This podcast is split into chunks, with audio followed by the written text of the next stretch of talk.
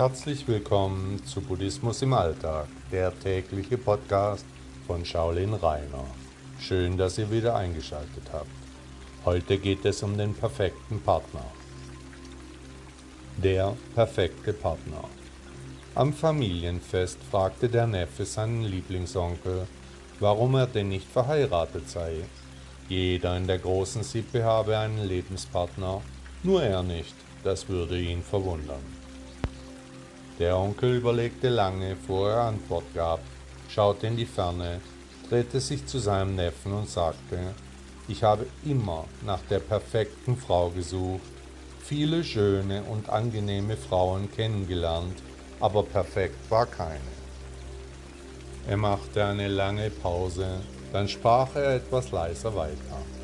Dann, an einem traumhaft sonnigen Tag vor vielen Jahren, da traf ich diese wunderschöne und perfekte Frau. Ich war wie vom Blitz getroffen, als ich sie sah. Sofort sprach ich sie an. Sie war klug und gebildet. Wir unterhielten uns gut. Als ich sie aber fragte, ob sie mit mir ausgehen wolle, da gab sie mir einen Korb. Sie sagte, dass sie lieber auf den perfekten Mann warten würde. Auch hier gilt, der Weg ist das Ziel. Buddha sagte einmal, das Glück wird niemals denen zuteil werden, die nicht zu schätzen wissen, was sie bereits haben. Herzlichen Dank, dass Sie Buddhismus im Alltag gehört haben. Bis morgen.